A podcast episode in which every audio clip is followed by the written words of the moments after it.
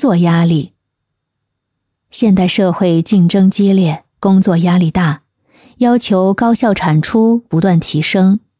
那么，我们长期承受高强度的工作压力，就可能会导致我们焦虑情绪的增加。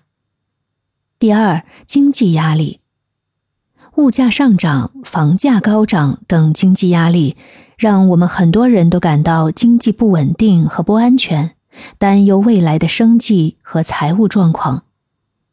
还有社交媒体和信息过载。社交媒体的普及使人们很容易陷入比较心理和焦虑感，同时信息过载呢，也可能导致人们感到不安和压抑。另外，不稳定的全球局势，包括战争、恐怖袭击、自然灾害等全球性事件，会对人们的心理产生不良的影响，让我们感到不安和恐惧。